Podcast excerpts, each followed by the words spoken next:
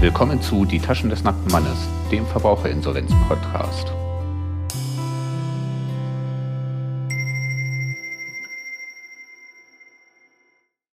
Und vorab der Standard-Disclaimer, dieser Podcast soll einen allgemeinen Überblick über das Verbraucherinsolvenzverfahren geben und stellt in keiner Weise einen Ersatz für eine ordentliche Schuldnerberatung oder Rechtsberatung dar. Falls ihr irgendwann mal in die Verlegenheit kommt, euer Anliegen vor einer Richterin oder im Insolvenzverfahren möglicherweise einer Rechtspflegerin vortragen zu müssen, könnt ihr euch nicht darauf berufen, dass euch irgendein Dude etwas in einem Podcast erzählt hat.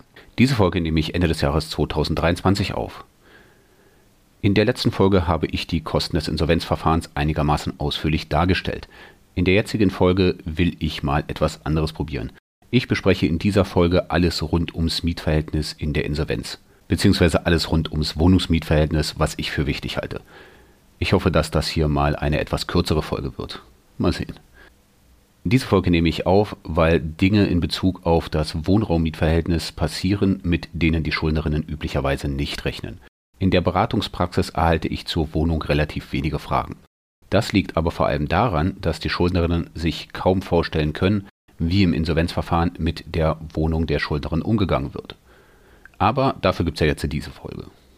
Beginnen werde ich die Folge mit der Frage, ob die Vermieterin der Schuldnerin über das Insolvenzverfahren informiert wird. Kurz nur hier vorab, die Antwort auf diese Frage ist höchstwahrscheinlich ja. Danach bespreche ich, unter welchen Voraussetzungen der Mietvertrag gekündigt werden kann, was mit der Mietkaution bzw. dem Genossenschaftsanteil sowie möglichen Betriebskostenerstattungen passiert.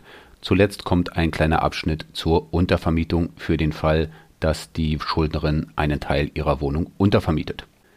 Enthaftungserklärung.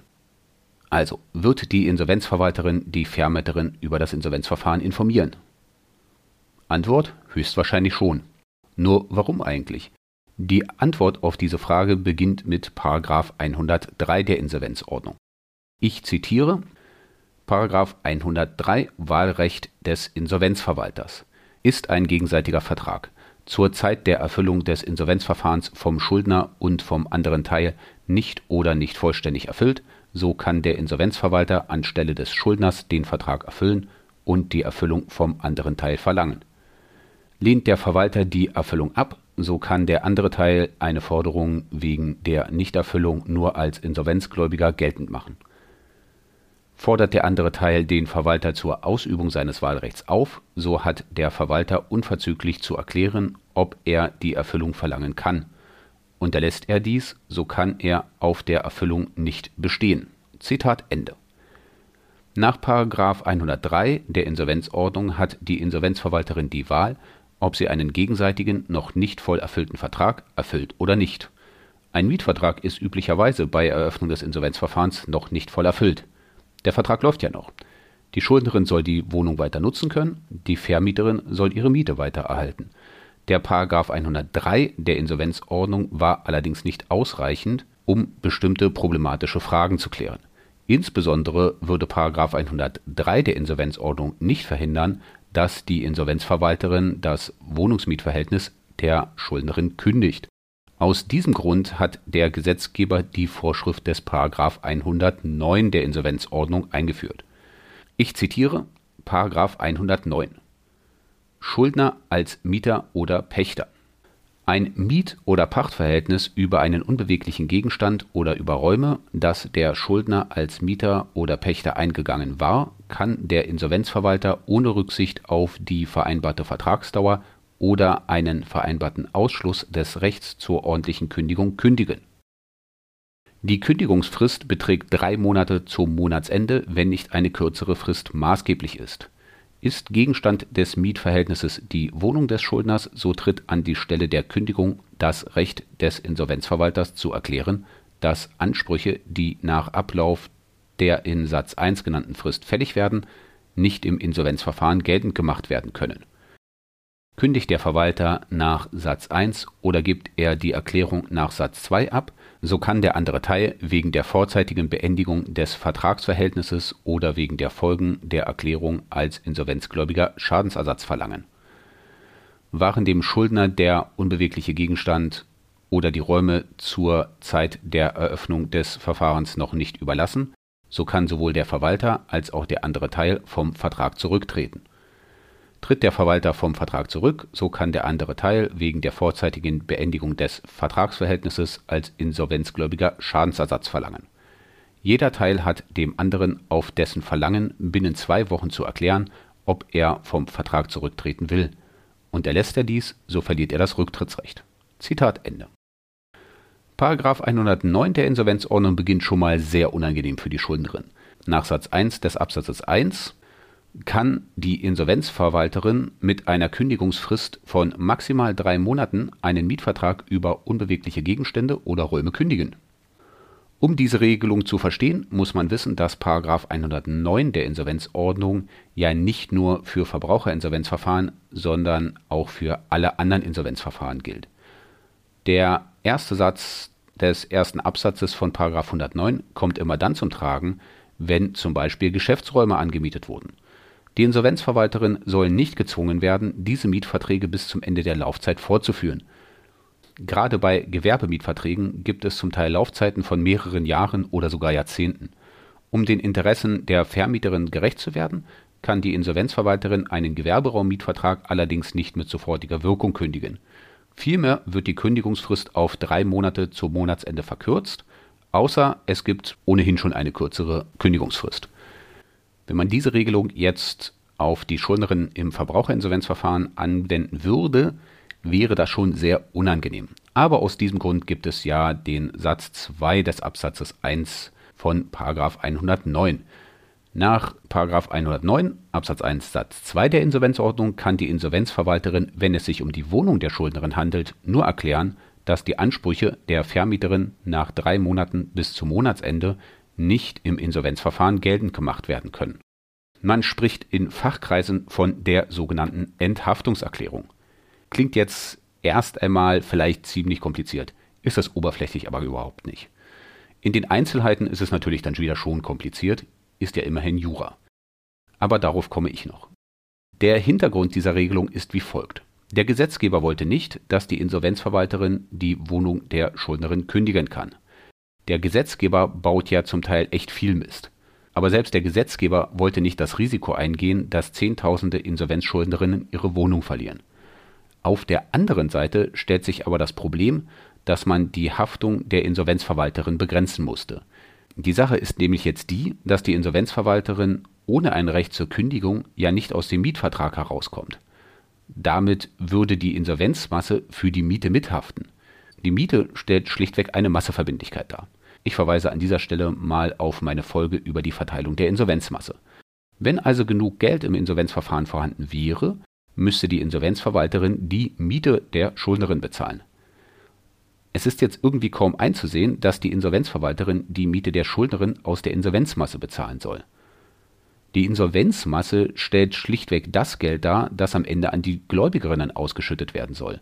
Die Gläubigerinnen würden sich herzlich bedanken, wenn sie mittelbar die Miete der Schuldnerin bezahlen müssten. Aus diesem Grund hat der Gesetzgeber den Mittelweg der Enthaftungserklärung gewählt. Die Insolvenzverwalterin kann gegenüber der Vermieterin erklären, dass die Insolvenzmasse nicht für die laufende Miete haften soll. Wirksam wird diese Erklärung drei Monate nach Eingang der Erklärung bei der Vermieterin und zum Monatsende das ist jetzt auch der Grund, aus dem die Insolvenzverwalterin in nahezu jedem Insolvenzverfahren, was ich gesehen habe, eine Enthaftungserklärung gegenüber der Vermieterin abgegeben hat. Die Insolvenzverwalterin ist verpflichtet, das Risiko für die Insolvenzmasse so niedrig wie möglich zu halten. Es gibt keinen Grund für die Insolvenzverwalterin, das Risiko einer Haftung einzugehen. Eine gut organisierte Insolvenzverwalterkanzlei hat bestimmte Verfahrensweisen. Zu diesen Verfahrensweisen gehört es, unmittelbar nach Eröffnung des Insolvenzverfahrens eine Enthaftungserklärung gegenüber der Vermieterin der Schuldnerin abzugeben. Jeden Monat, den eine Insolvenzverwalterin abwarten würde, würde ein unnötiges Risiko für die Insolvenzmasse darstellen.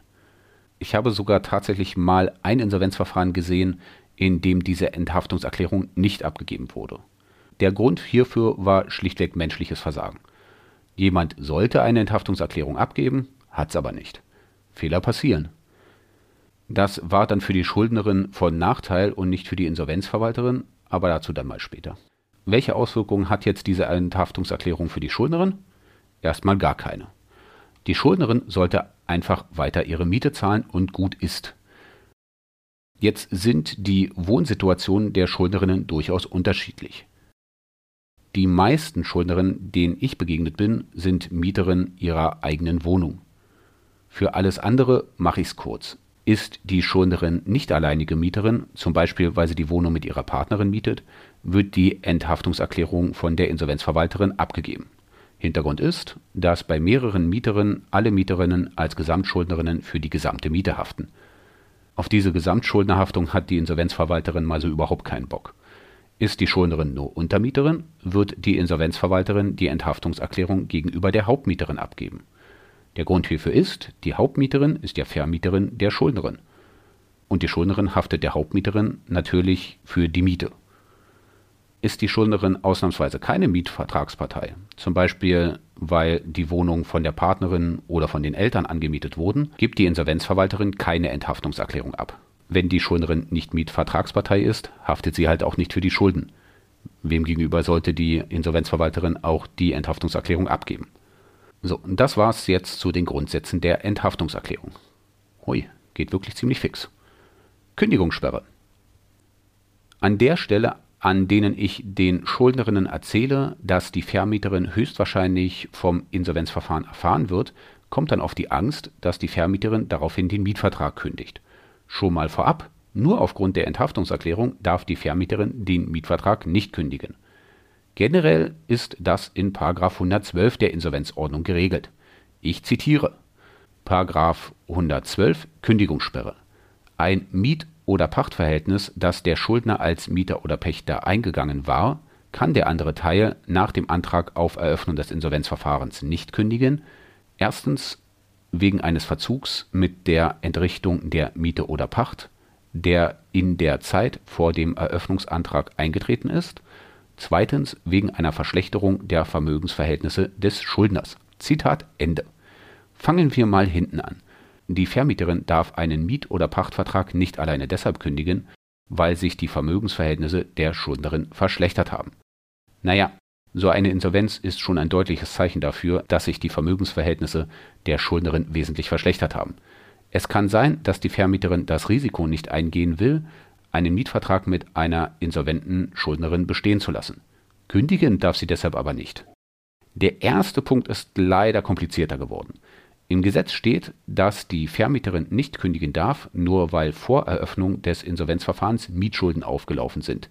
Normalerweise wäre es ja so, dass eine Vermieterin bei Mietrückständen von zwei vollen Monatsmieten kündigen darf. Das Gesetz scheint an der Stelle echt mal eindeutig zu sein. Die Regelung ergibt insolvenzrechtlich auch total Sinn.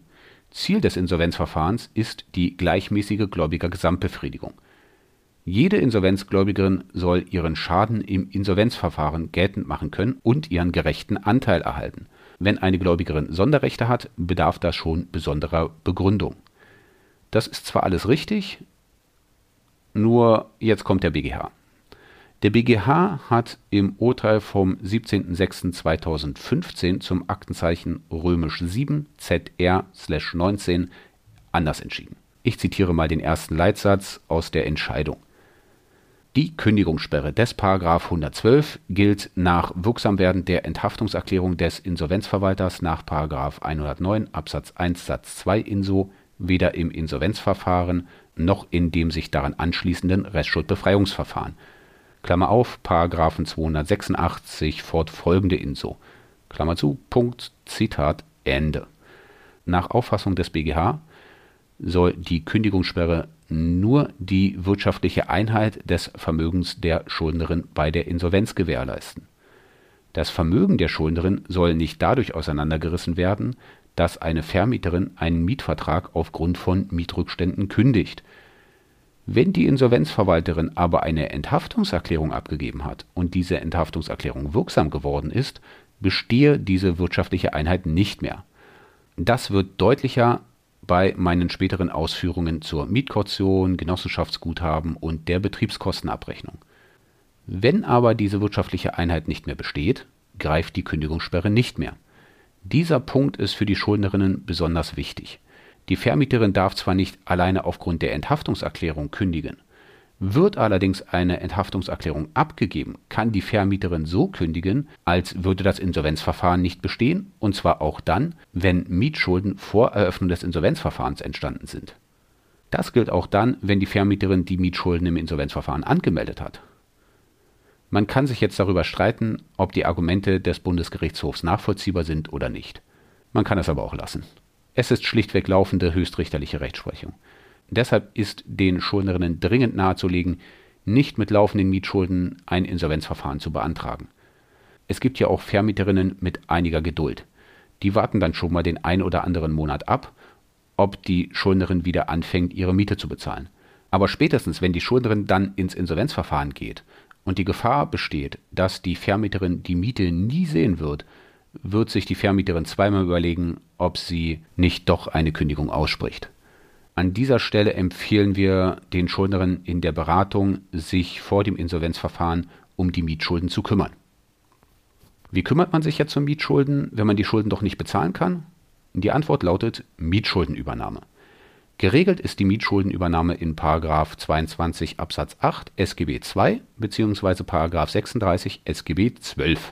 Grob vereinfacht kann die zuständige Behörde der Schuldnerin ein Darlehen in Höhe der Mietschulden gewähren wenn die Schuldnerin ansonsten von Wohnungslosigkeit bedroht ist und das Darlehen die einzige Chance ist, diese Bedrohung abzuwenden.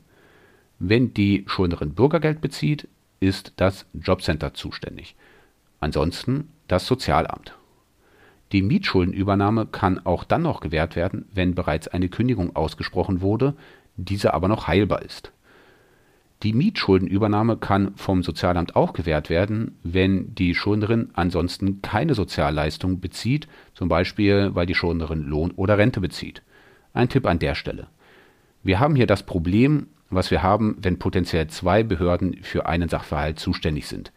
Ich höre öfter von Schuldnerinnen, dass beide Behörden sie aufgrund der Zuständigkeit der anderen Behörde oder aus anderen Gründen abgewiesen haben.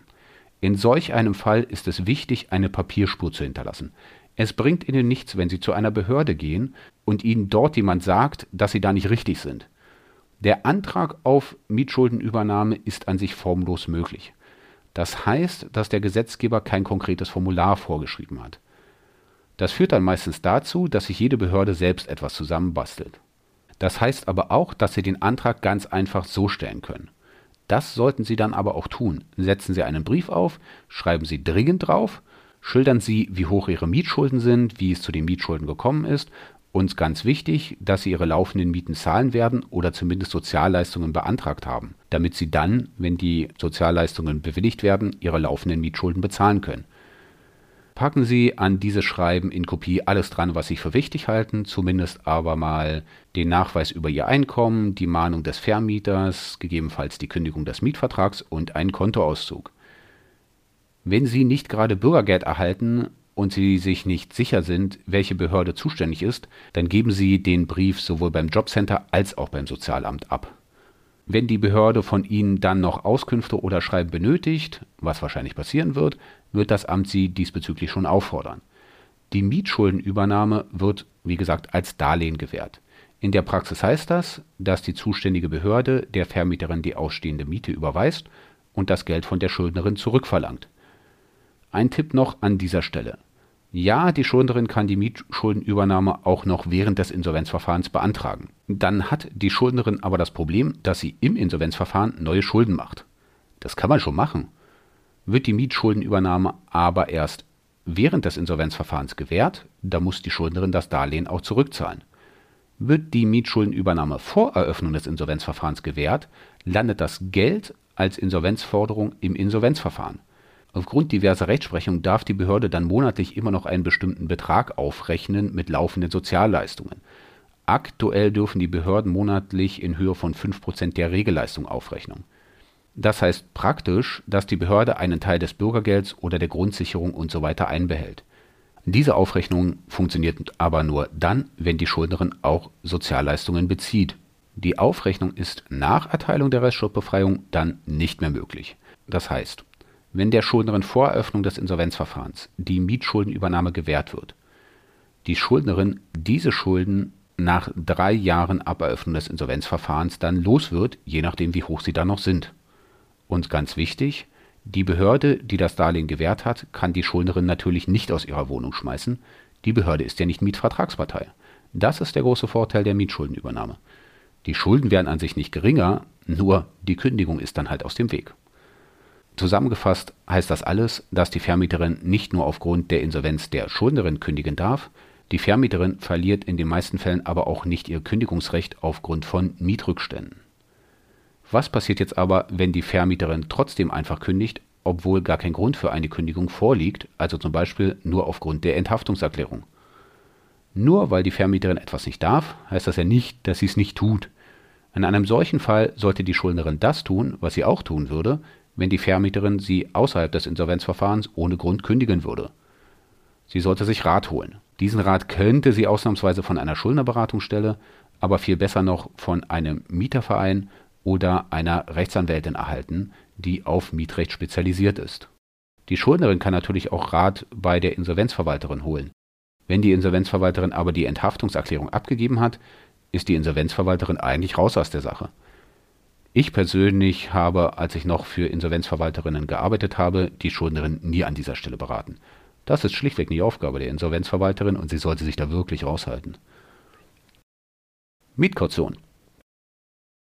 Zwischendurch mag sich die ein oder andere Zuhörerin gefragt haben, warum der Gesetzgeber Angst hatte, dass die Insolvenzverwalterin den Mietvertrag der Schuldnerin kündigen könnte. Naja, der Grund ist ganz einfach. Die Mietkaution. Es ist ja allgemein üblich, dass die Schuldnerin bei ihrer Vermieterin eine Mietkaution hinterlegt hat. Da liegt gerne mal so ein vierstelliger Betrag irgendwo rum. Klar ist die Mietkaution an die Vermieterin abgetreten oder verpfändet. Wenn die Vermieterin aber keine Ansprüche mehr gegen die Mieterin hat, geht die Mietkaution direkt zurück an die Mieterin.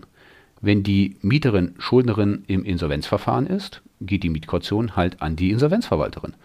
Aus diesem Grund hat der Gesetzgeber eine Regelung geschaffen, die die Insolvenzverwalterin davon abhält zu kündigen. Das heißt aber nicht, dass die Insolvenzverwalterin nicht doch die Mietkaution erhält, zum Beispiel wenn jemand anderes kündigt, also entweder die Schuldnerin oder die Vermieterin. Das führte lange Jahre zu einem großen Problem. Dieses Problem lag dann immer darin, dass die Schuldnerin während eines Insolvenzverfahrens auch mal umziehen wollte. Klar darf die Schuldnerin während einer Insolvenz auch umziehen.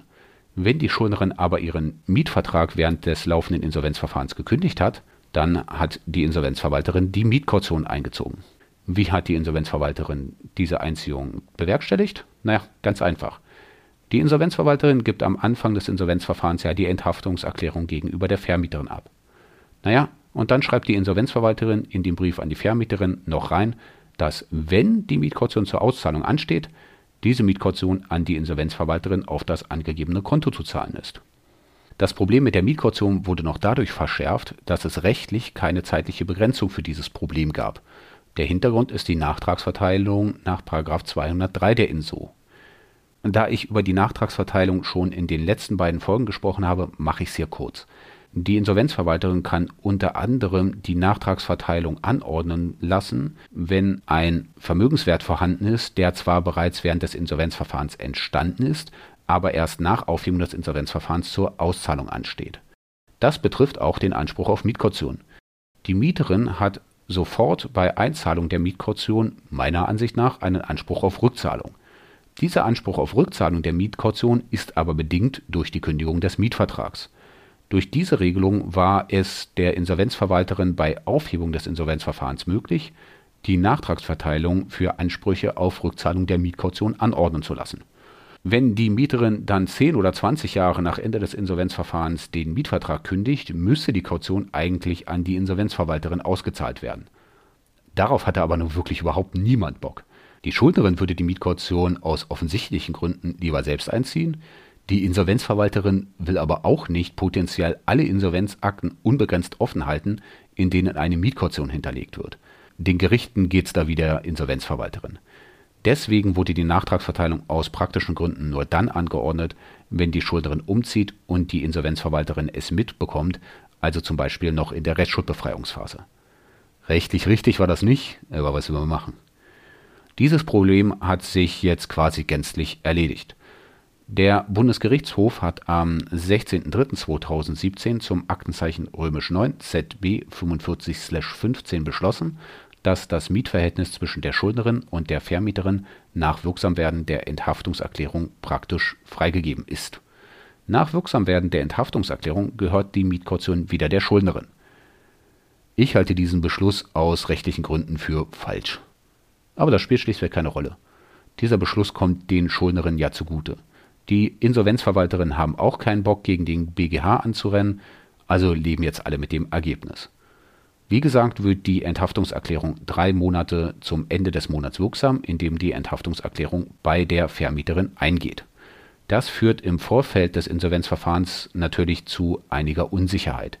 In den allermeisten Fällen muss sich die Schuldnerin keine Sorgen machen, wenn sie nach vier Monaten im laufenden Insolvenzverfahren ihren Mietvertrag kündigt. Das hängt aber davon ab, dass die Insolvenzverwalterin der Vermieterin schnell eine Enthaftungserklärung übersandt hat. Die Insolvenzverwalterin muss diese Enthaftungserklärung natürlich auch nicht abgeben. Die Insolvenzverwalterinnen geben diese Enthaftungserklärung aber zumindest meiner Erfahrung nach immer ab. Wird die Schuldnerin über die Enthaftungserklärung informiert? Nein. Warum auch?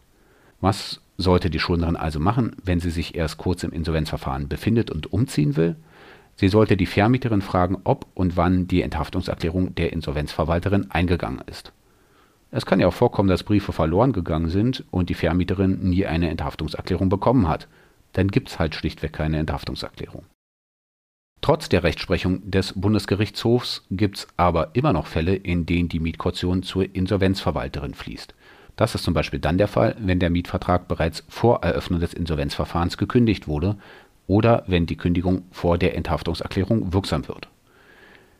In diesen Ausnahmefällen tauchen dann immer mal noch diese Probleme auf, die vor der Rechtsprechung des Bundesgerichtshofs öfter mal aufgetaucht sind.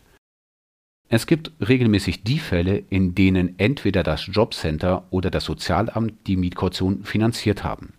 In der Beratung sagen mir die Schuldnerinnen dann immer, dass die Mietkaution dann dem Jobcenter gehört. Das ist nicht ganz richtig.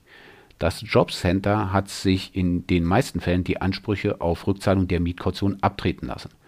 Diese Abtretung gilt auch im Insolvenzverfahren, aber natürlich nur in der Höhe, wie noch Ansprüche des Jobcenters bestehen. Hat das Jobcenter zum Beispiel durch Verrechnung mit Bürgergeld oder früher noch Arbeitslosengeld II schon zum Beispiel 500 Euro einbehalten und die Mietkaution wird ausgezahlt, würden diese 500 Euro ja an die Schuldnerinnen gehen. In den vorgenannten seltenen Fällen würden diese 500 Euro dann halt schlichtweg an die Insolvenzverwalterin gehen. Was passiert, wenn es mehrere Mietvertragsparteien gibt, zum Beispiel weil die Schuldnerin mit ihrer Partnerin in einer Wohnung lebt und beide diese Wohnung gemietet haben?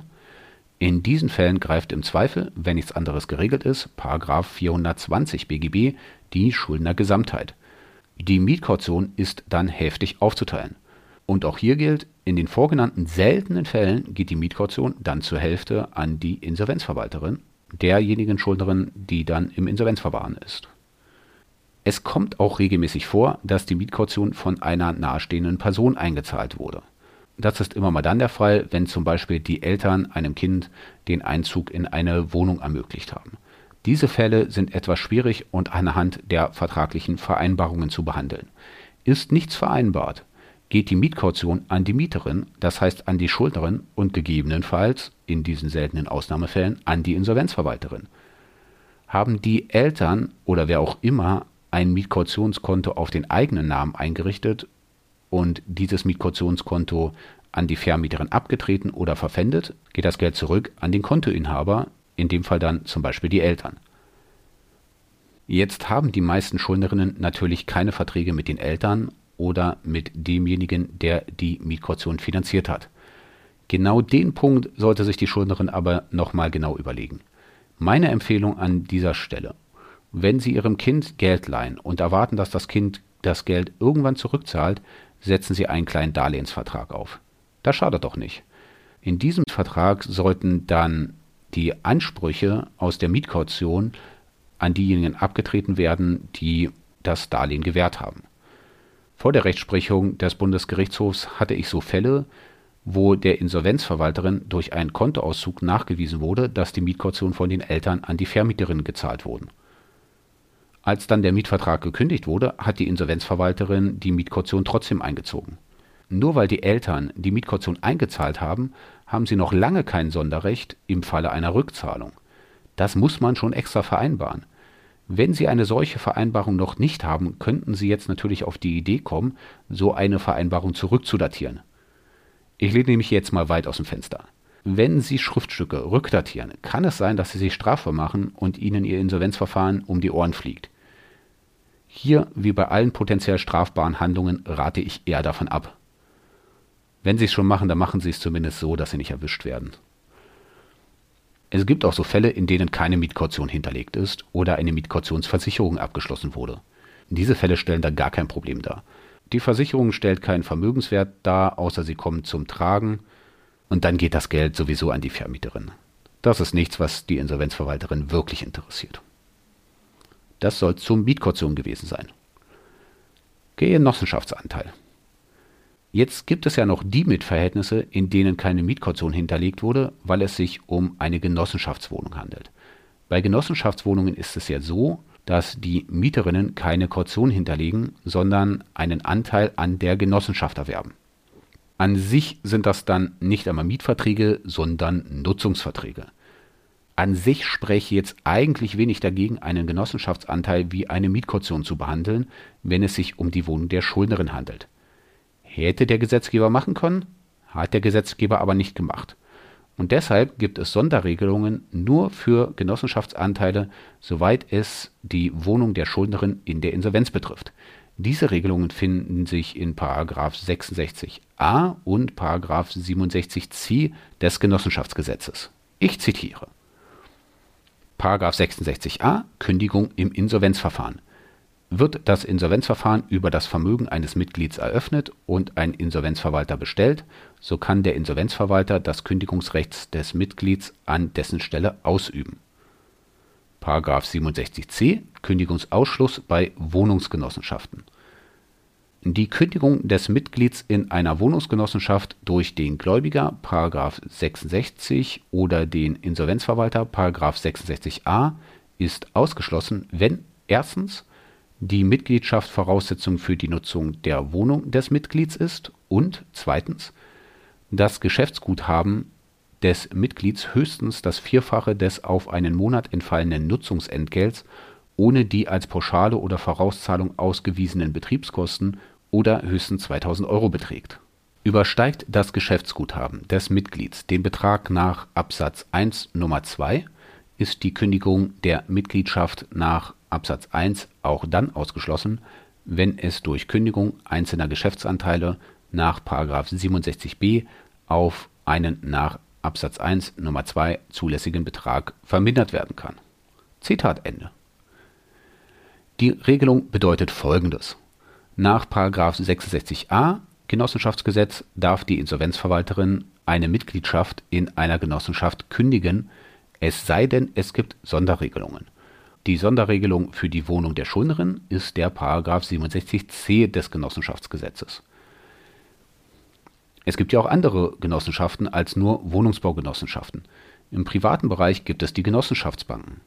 Die Genossenschaftsbanken bieten an, dass man Genossenschaftsanteile erwirbt. Wenn die Mitgliedschaft gekündigt wird, bedeutet das nicht automatisch immer, dass alle Verträge mit der Genossenschaft enden.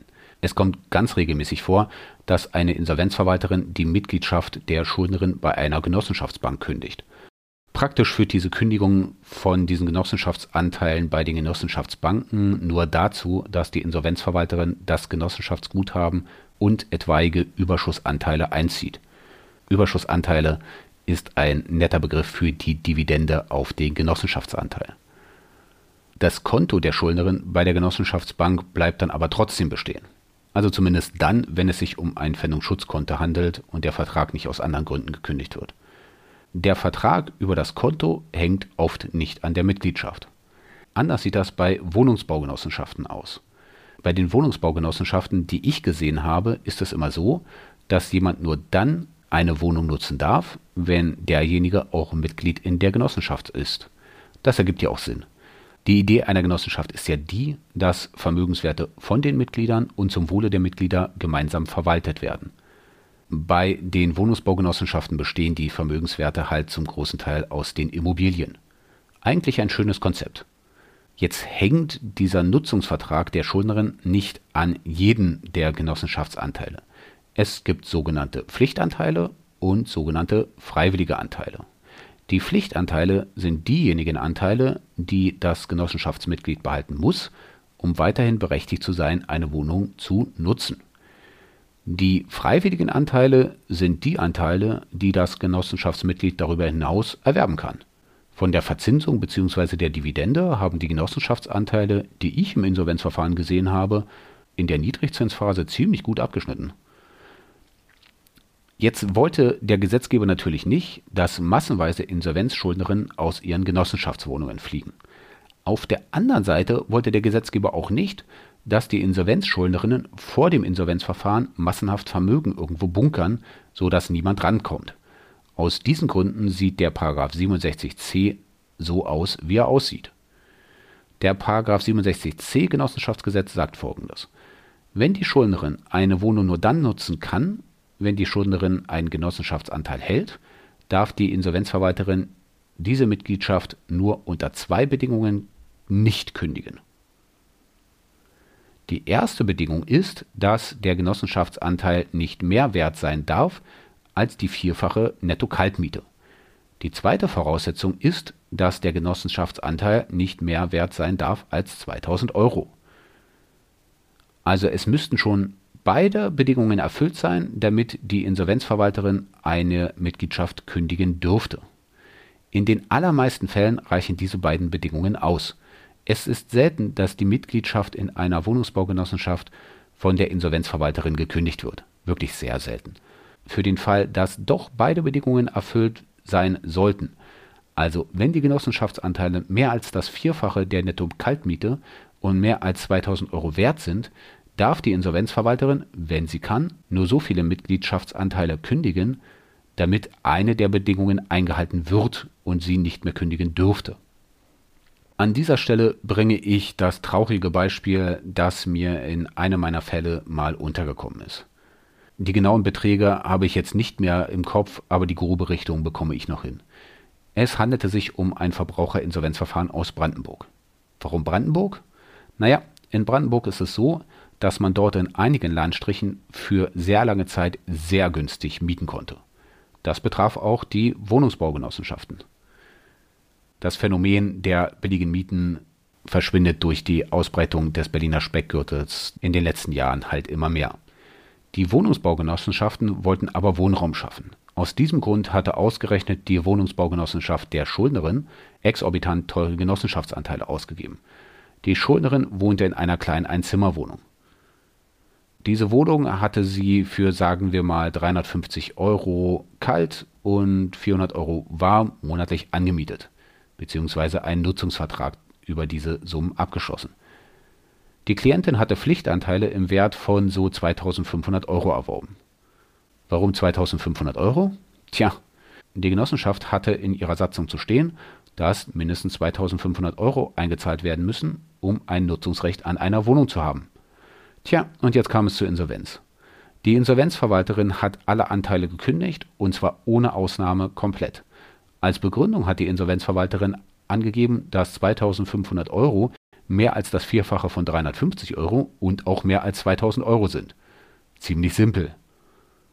Die Genossenschaft ist aus allen Wolken gefallen.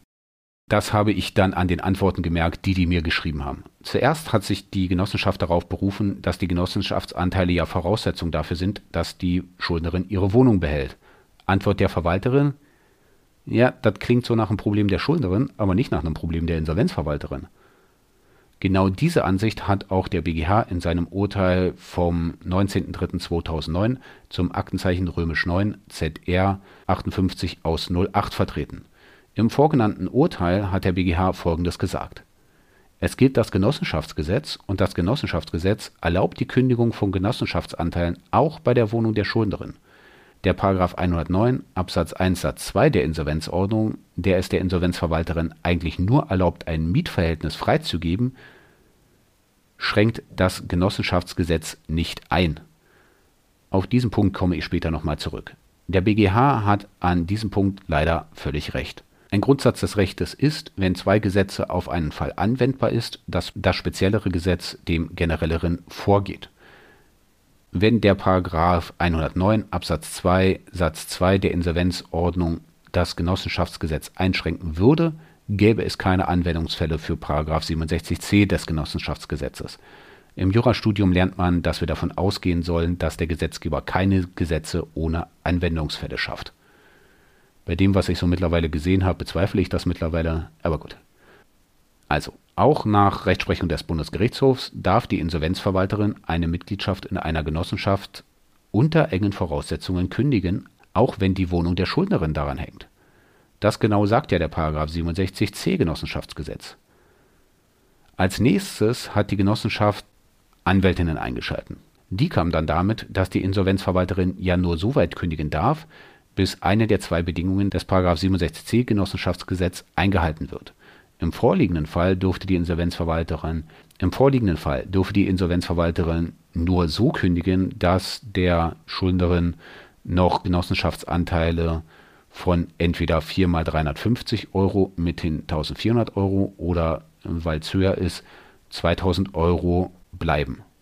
Das Problem war hier nur, dass alle Anteile im Wert von 2500 Euro Pflichtanteile waren. Das heißt, dass die Schuldnerin ihr Nutzungsrecht an ihrer Wohnung verliert, wenn auch nur ein Anteil im Wert von einem Euro von diesen 2500 Euro gekündigt wird. Es gab jetzt nicht sowas wie Pflichtanteile im Wert von 2000 Euro und freiwillige Anteile im Wert von 500 Euro. Es gab nur 2500 Euro Pflichtanteile. Die Anwältinnen der Genossenschaft kamen dann auf die dumme Idee, dass sie meinten, dass die Insolvenzverwalterin dann halt überhaupt nicht kündigen dürfe, weil eine Reduzierung auf 2000 Euro nicht möglich sei. Also entweder hatten die das Gesetz nicht wirklich verstanden oder sie waren echt verzweifelt. Der Gesetzgeber will mit 67c verhindern, dass die Schuldnerin unbegrenzt Geld in Genossenschaftsanteilen bunkert. Dann kann sich eine Genossenschaft nicht darauf berufen, dass die Grenzen zwar überschritten sind, die Schuldnerin ihre Wohnung aber behalten müsse.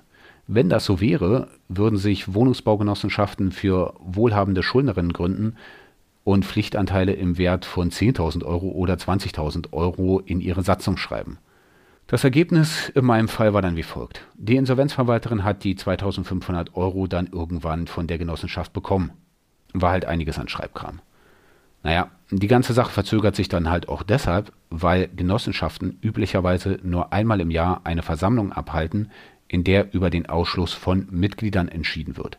Es dauerte immer Monate, wenn nicht sogar über ein Jahr lang, bis das Geld aus so Genossenschaftsanteilen mal irgendwann irgendwo landet. Tja, und was war mit der Schuldnerin? Letztlich hat die Schuldnerin mit der Genossenschaft einen Vertrag ausgehandelt.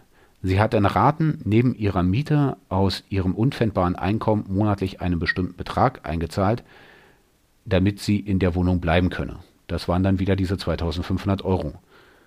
Vielleicht fragen Sie sich, woher ich das alles so genau weiß. Naja, naja, in Insolvenzverwalterkanzleien arbeiten diverse Leute und oft auch Juristinnen.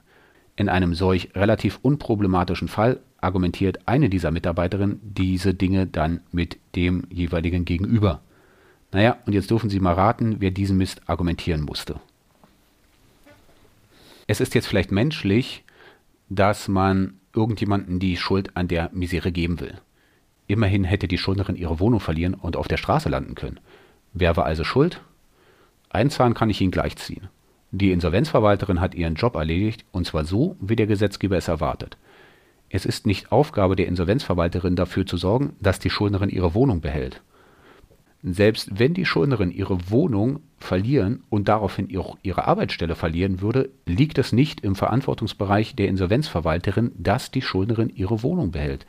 Die Insolvenzverwalterin ist keine Sozialarbeiterin für die Schuldnerin.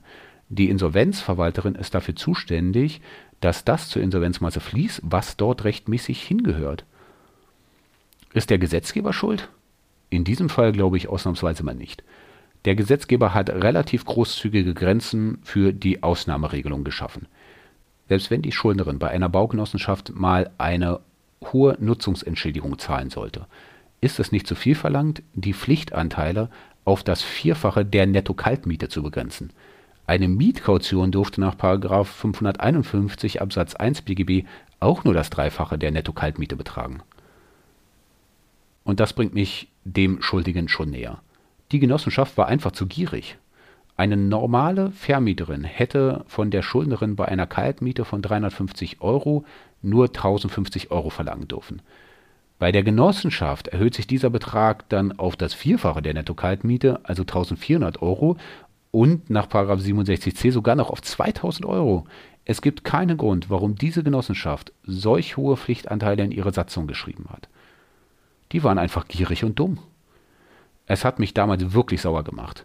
Die entsprechenden Vorschriften stehen im verfluchten Genossenschaftsgesetz. Warum weiß eine Genossenschaft nicht, was im Genossenschaftsgesetz steht? Verfluchte gierige Idioten. Eine Genossenschaft soll zum Wohle ihrer Mitglieder handeln. Deswegen habe ich auch nur einmal in meiner sechsjährigen Tätigkeit als Rechtsanwalt in Insolvenzverwalterkanzleien gesehen, dass eine Wohnungsbaugenossenschaft so eine schwachsinnige Regelung in der Satzung zu stehen hat. Was für Deppen. Na Gott.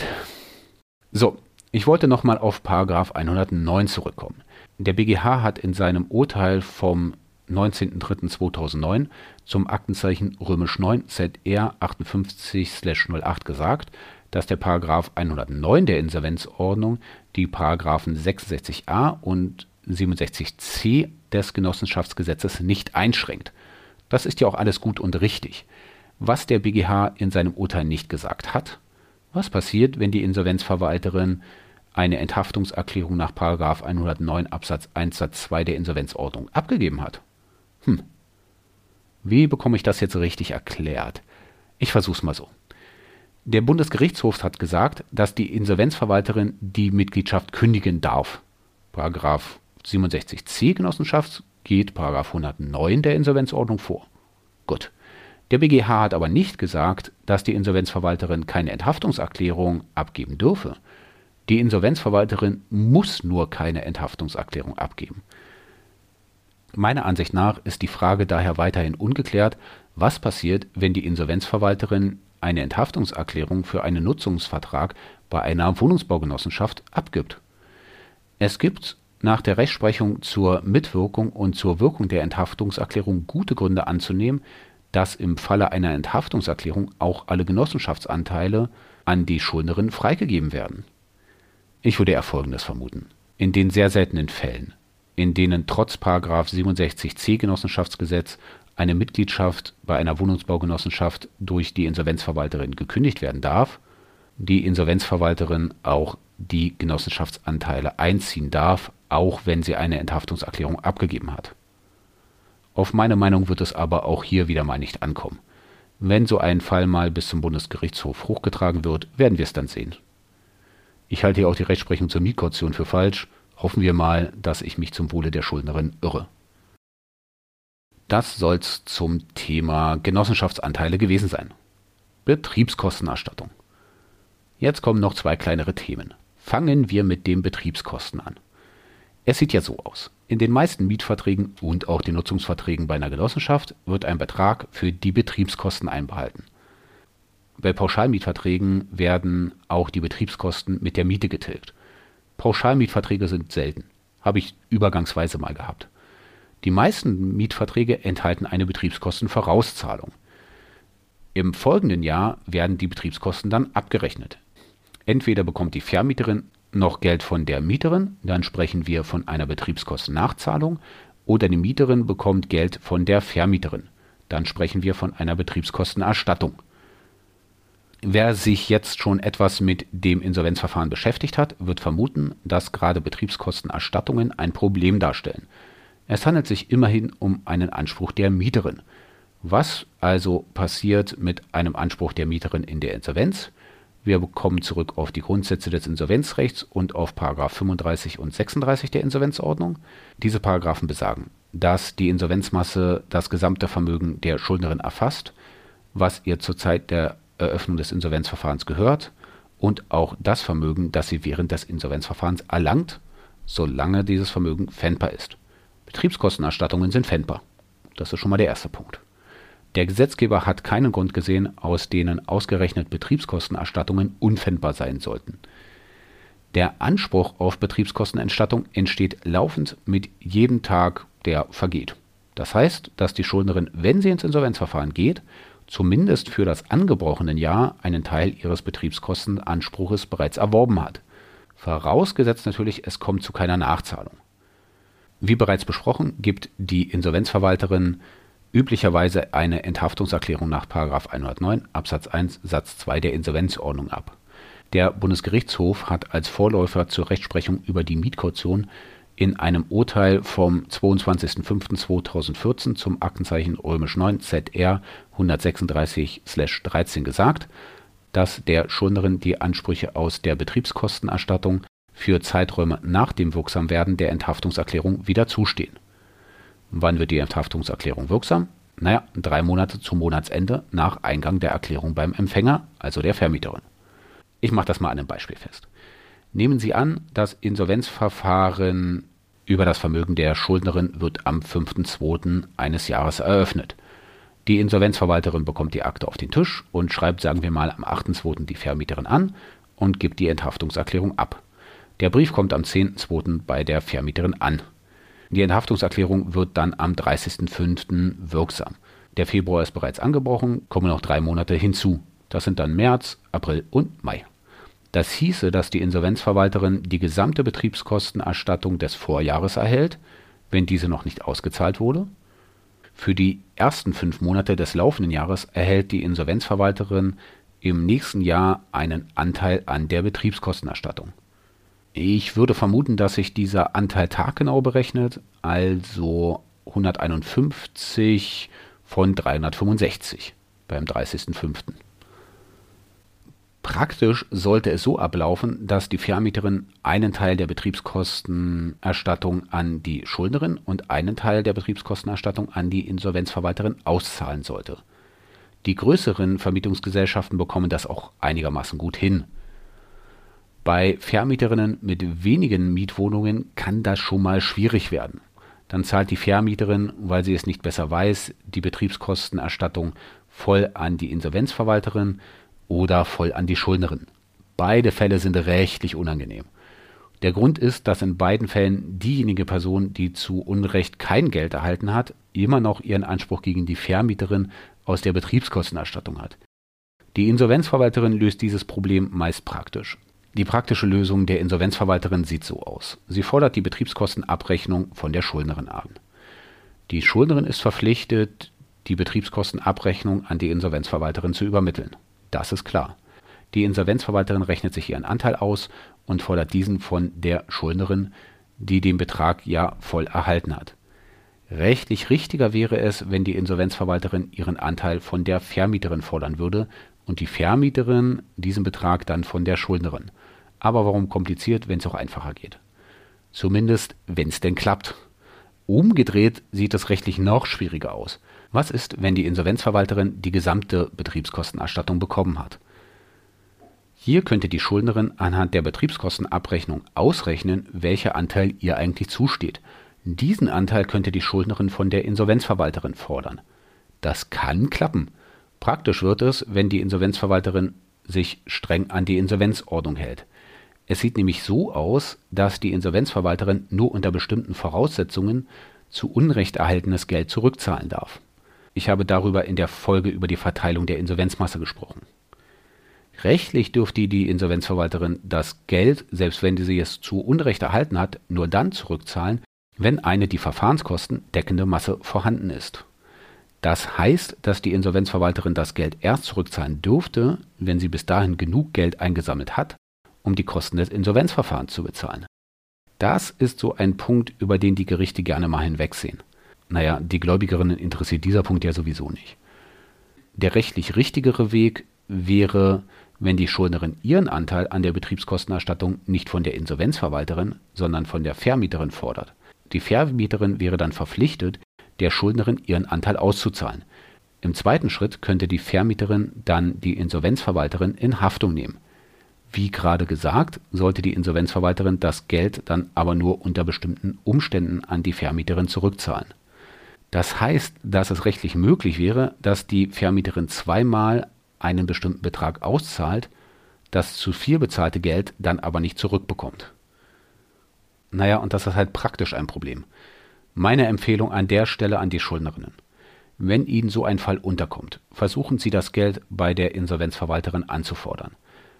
Fragen Sie die Vermieterin, wann die Vermieterin die Enthaftungserklärung bekommen hat, rechnen dann drei Monate nach Eingang der Enthaftungserklärung und das Monatsende drauf, errechnen den Anteil an der Erstattung und schreiben eine höfliche Mail an die Insolvenzverwalterin. Wenn die Verwalterin zurückschreibt, dass sie nicht zahlt, lassen Sie es auf sich beruhen. Meistens geht es nur um geringe Beträge. Die Insolvenzverwalterin ist ohnehin damit im Recht, wenn sie kein Geld an die Schuldnerin auszahlt. Die Schuldnerin könnte das Geld jetzt von der Vermieterin anfordern. Ich kann es aber wirklich nicht empfehlen, sich wegen solcher Beträge mit der eigenen Vermieterin anzulegen. Dafür ist der Wohnungsmarkt etwas zu angespannt. Traurig, aber leider wahr. Das war die eine Seite der Medaille. Was passiert aber, wenn es nicht zu einer Betriebskostenerstattung, sondern zu einer Betriebskostennachzahlung kommt? Also wenn nicht die Schuldnerin etwas bekommt, sondern etwas zahlen muss. Rechtlich ist das jetzt kompliziert, praktisch ist die Lösung aber einfach. Rechtlich wird man mehrere Zeitabschnitte unterscheiden müssen. Für Zeiträume vor Eröffnung des Insolvenzverfahrens handelt es sich bei einer Betriebskostennachzahlung um eine einfache Insolvenzforderung nach 38 der Insolvenzordnung. Für Zeiträume bis zum Wirksamwerden der Enthaftungserklärung handelt es sich um eine Masseverbindlichkeit gemäß 55 der Insolvenzordnung. Für Zeiträume nach dem Wirksamwerden der Enthaftungserklärung handelt es sich um eine Neuverbindlichkeit. Wahnsinn, oder? Wir nehmen mal den Beispielsfall von vorhin. Nehmen Sie an, das Insolvenzverfahren ist am 5.2. eines Jahres eröffnet. Die Enthaftungserklärung geht am 10.2. bei der Vermieterin ein und ist dann zum 30.5. wirksam. Im nächsten Jahr wird dann eine Betriebskostenabrechnung erstellt und es kommt zu einer Nachzahlung von genau 365 Euro. 365 Euro lassen sich halt gut durch die Tage im Jahr teilen. Das hieße im vorliegenden Fall dann folgendes. Der Anteil der Betriebskostennachzahlung, der bis zum 4.2., also bis zur Eröffnung des Insolvenzverfahrens entstanden ist, ist eine einfache Insolvenzforderung gemäß 35 der Insolvenzordnung. Das wären 35 von 365 Tagen, vorliegen 35 Euro. Diese 35 Euro könnte die Vermieterin bei der Für diese 35 Euro würde die Schuldnerin bei Beendigung des Insolvenzverfahrens die Restschuldbefreiung erhalten. Für den Zeitraum ab dem 5.2. bis zum 31.5. handelt es sich um eine Masseverbindlichkeit gemäß 55 der Insolvenzordnung. Kurz rechnen, das wären dann 116 von 365 Tagen, also 116 Euro. Diese 116 Euro könnte die Vermieterin von der Schuldnerin, aber auch von der Insolvenzverwalterin fordern. Die Insolvenzverwalterin ist verpflichtet, diese 116 Euro an die Vermieterin zu zahlen, wenn eine die Verfahrenskosten deckende Masse vorhanden ist, was selten der Fall sein wird. Falls die Insolvenzverwalterin nicht zahlen kann und die Schuldnerin auch nicht zahlt, bekommt die Schuldnerin für diese 116 Euro auch keine Restschuldbefreiung.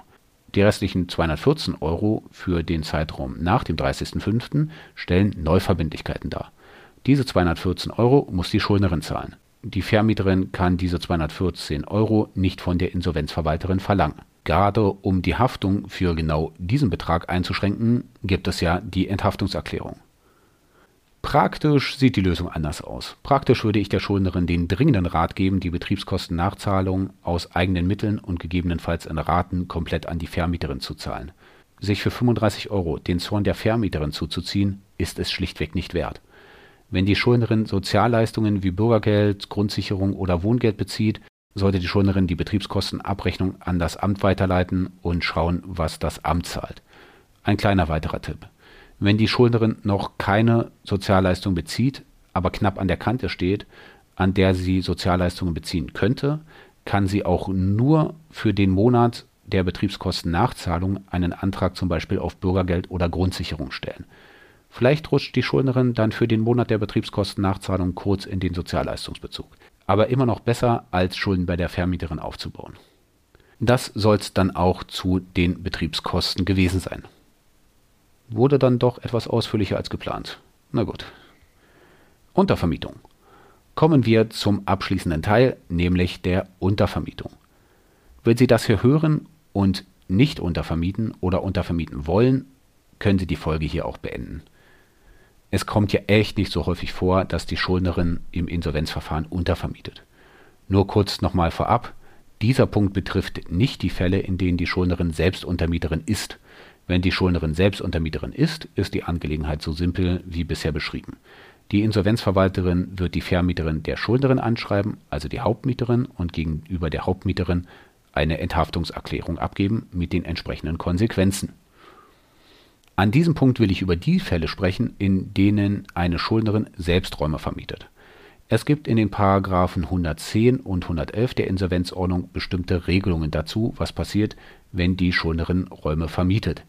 Ich erspare mir an diesem Punkt mal eine Zitierung, weil die Regelung wirklich ziemlich verwirrend ist. Im Paragraph 110 der Insolvenzordnung steht, dass wenn die Schuldnerin die Ansprüche, die sie gegen ihre Untermieterin hat, abgetreten hat, diese Abtretung für ein oder zwei Monate nach Eröffnung des Insolvenzverfahrens wirksam ist. Im Paragraph 111 der Insolvenzordnung steht, dass wenn die Insolvenzverwalterin eine Wohnung der Schuldnerin verkauft, die Erwerberin der Wohnung oder des Hauses unter Einhaltung der gesetzlichen Kündigungsfrist kündigen darf. Schön, dass das auch mal erklärt wurde. Das hilft uns hier aber nicht wirklich weiter. Das Grundproblem sind wieder die Paragraphen 35 und 36 der Insolvenzordnung.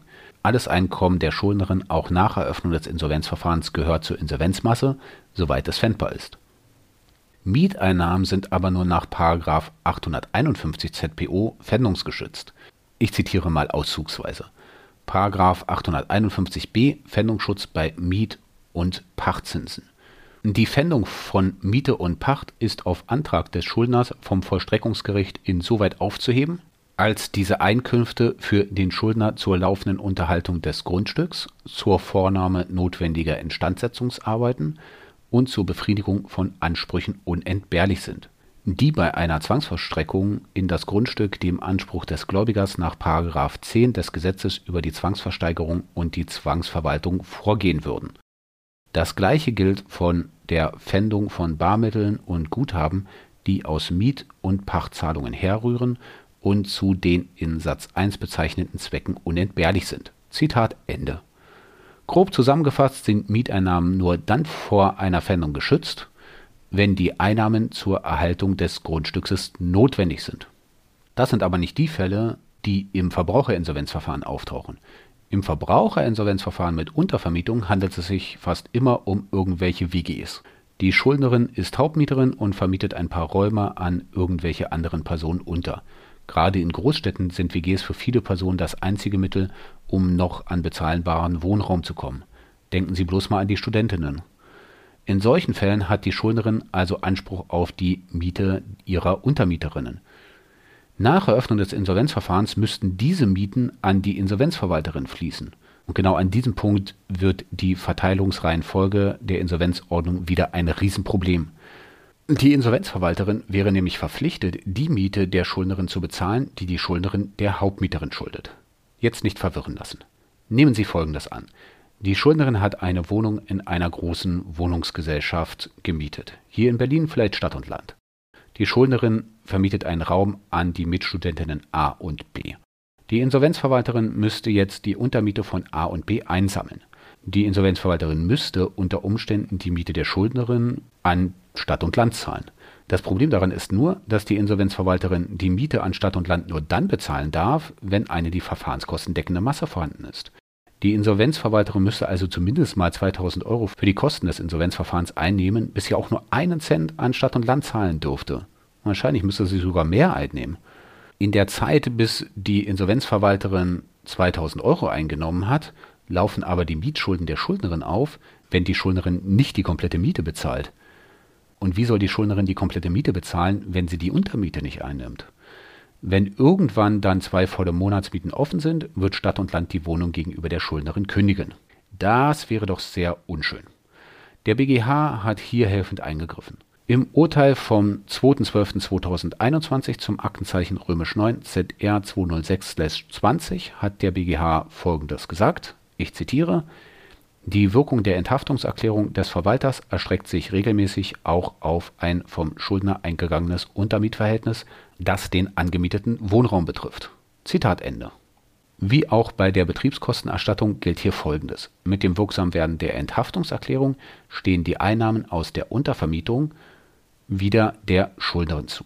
Die Schuldnerin hat nur das Problem, dass die Insolvenzverwalterin für drei oder vier Monate die Untermiete einsammelt und in den meisten Fällen auch nicht wieder rausgibt, auch nicht an die Vermieterin. Das heißt, dass die Schuldnerin für drei oder vier Monate die Miete allein zahlen muss, will sie nicht aus der Wohnung fliegen. Was kann die Schuldnerin dagegen tun? Es gibt jetzt mehrere mehr oder weniger funktionierende Lösungsansätze. Bevor die Schuldnerin ein Insolvenzverfahren beantragt, sollte sie mit der Vermieterin und ihren Mitbewohnerinnen klären, ob nicht jemand anderes Hauptmieterin werden kann. Die Mietvertragsparteien kann man auswechseln. Das Problem daran ist jetzt wieder mal die Mietkaution. Die Schuldnerin hat ja eventuell bereits einen erheblichen Betrag für die Mietkaution hinterlegt. Wenn jetzt jemand anderes Mieterin wird, schenkt die Schuldnerin dieser neuen Mieterin quasi die Mietkaution, außer die neue Mieterin zahlt die Mietkaution nochmal. Solch eine Schenkung der Mietkaution sollte man vor einer Insolvenz eher vermeiden. Das wäre Lösungsansatz 1. Die Schuldnerin könnte der Vermieterin auch die Ansprüche aus der Untervermietung abtreten. Das heißt, dass die Vermieterin direkt Ansprüche gegen die Untermieter hat. Nach Eröffnung des Insolvenzverfahrens dürften die Untermieter dann noch einen oder ausnahmsweise zwei Monate direkt an die Vermieterin zahlen.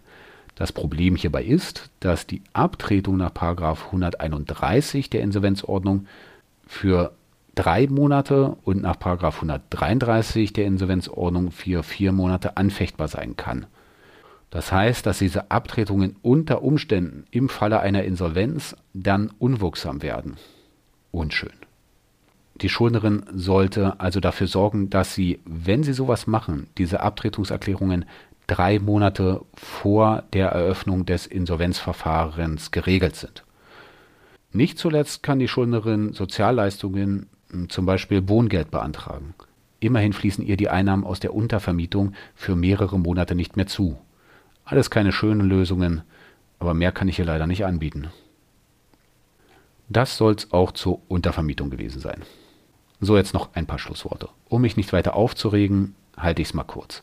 Meiner Ansicht nach widerspricht die Rechtsprechung des Bundesgerichtshofs zur Mietkaution genau der Rechtsprechung zur Betriebskostenerstattung und zur Untervermietung. Es wird ja auch niemand im Umfeld des Bundesgerichtshofs diesen Podcast hören. Aber mir hat noch nie eingeleuchtet, aus welchen Gründen die Ansprüche aus der Mietkaution bei einer Enthaftungserklärung vollständig frei werden und die Ansprüche aus einer Betriebskostenerstattung und der Untervermietung nur soweit sie nach dem Wirksamwerden der Enthaftungserklärung entstanden sind. Aber es ist halt wie es ist. Und in diesem Fall kommt die Rechtsprechung ja auch der Schuldnerin zur Güte. Das soll es jetzt auch zur Wohnung der Schuldnerin gewesen sein. Kurz und knackig.